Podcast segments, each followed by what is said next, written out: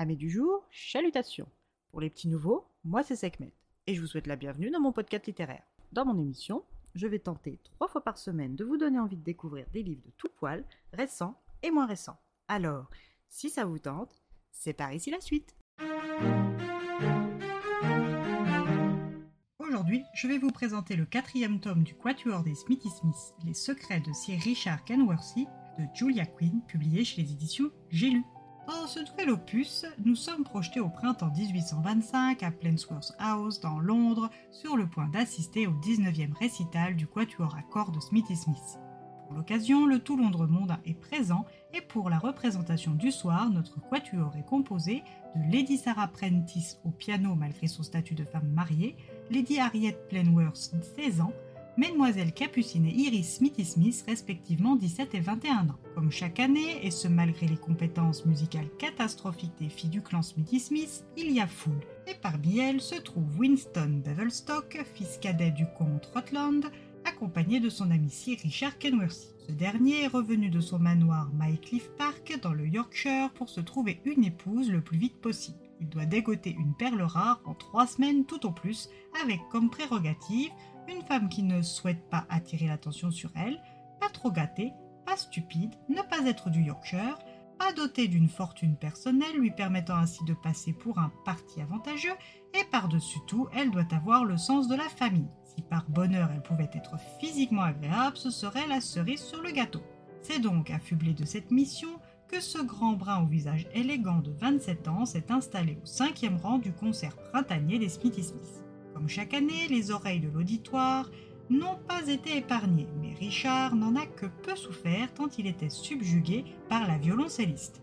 Cette demoiselle au teint pâle, aux yeux bleus presque translucides et à la chevelure trop claire, était la seule douée d'un talent musical. Elle cherchait néanmoins à se cacher derrière son énorme instrument à la moindre occasion. Avant que le massacre de Mozart par les jeunes filles ne prenne fin, Richard exige que Winston lui présente Iris. Cette dernière, qui avait remarqué les regards insistants et constants de cet inconnu durant le concert, cherche à fuir au plus vite, mais est vite rattrapée par Winston.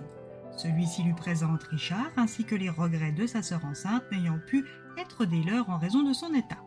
Iris est pressée de filer, mais Sir Richard la retient avec des questions anodines mais quelque peu malaisantes dans le contexte. Le lendemain, Iris et sa sœur Capucine ainsi que leur mère sont au salon dans l'attente d'éventuelles visites quand Richard et M. Winston se présentent et se proposent d'accompagner ces deux demoiselles en balade. Lors de cette promenade, Richard fait comprendre à Iris l'intérêt qu'il lui porte et son intention de la courtiser. Iris, qui n'est pas habituée à attirer les regards masculins, est dubitative sur ses motivations, mais accepte tout de même de le revoir pour voir où tout ça pourrait bien les mener.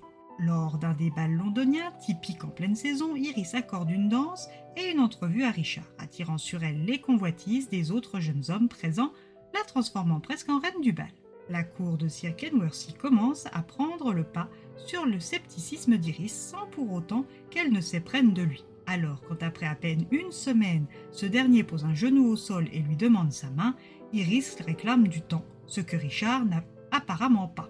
Il joue alors son va-tout et l'embrasse. Surpris par sa tante, Iris est prise au piège. Elle va devoir épouser Sir Richard. Après une discussion légèrement houleuse avec ses parents, la décision est entérinée un mariage express avec dispense de banc et départ imminent pour le nord de l'Angleterre. L'avant-dernière des florales, surnom donné aux filles Smithy Smith en raison de leurs prénoms, Hyacinthe, Rose, Capucine, Iris, se voit piégée avec un homme dont elle n'est pas amoureuse mais pour qui elle a de l'affection. Richard, de son côté, se sent coupable d'avoir piégé Iris de la sorte, mais assume son geste car il sait que c'est sa seule option, qu'elle comprendra et lui pardonnera quand il lui avouera tout, et qu'il sait qu'il commence à vraiment aimer cette femme. Après une rapide cérémonie, nos jeunes mariés prennent la route pour le Yorkshire. Au bout de 6 heures de route, la première halte du voyage se fait dans une auberge. C'est aussi sa nuit de noces qu'Iris attend fébrilement, mais elle n'aura pas lieu. À leur arrivée au Maincliffe Park, seuls les domestiques les attendent. Ses deux jeunes sœurs, Fleur et Marie-Claire, dont il a la tutelle depuis la mort de leurs parents, sont chez leur tante pendant une semaine afin de leur laisser de l'intimité en ses premiers jours en tant que mari et femme. Mais Richard refuse d'honorer Iris qui commence sérieusement à s'inquiéter de leur avenir. Que lui cache Richard? Lui préfère-t-il les hommes? Lui a-t-elle fait pitié? Est-elle faite pour cette vie? Iris devra trouver la réponse unique à toutes ces questions. L'accompagnerez-vous?